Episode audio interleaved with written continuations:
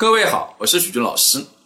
今天我们来聊一聊工资、福利还有奖金的区别。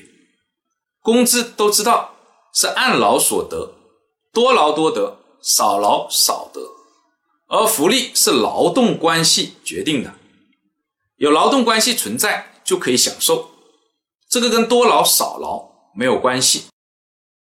而奖金是对异常好行为的奖励。记住，是异常的好行为。这三者的关系呢，看似很简单，但实际操作中很容易呢搞混。比如说工资跟福利，你像旅游是一项福利，它很容易根据这个劳动所得贡献的大小呢，设置一些条件。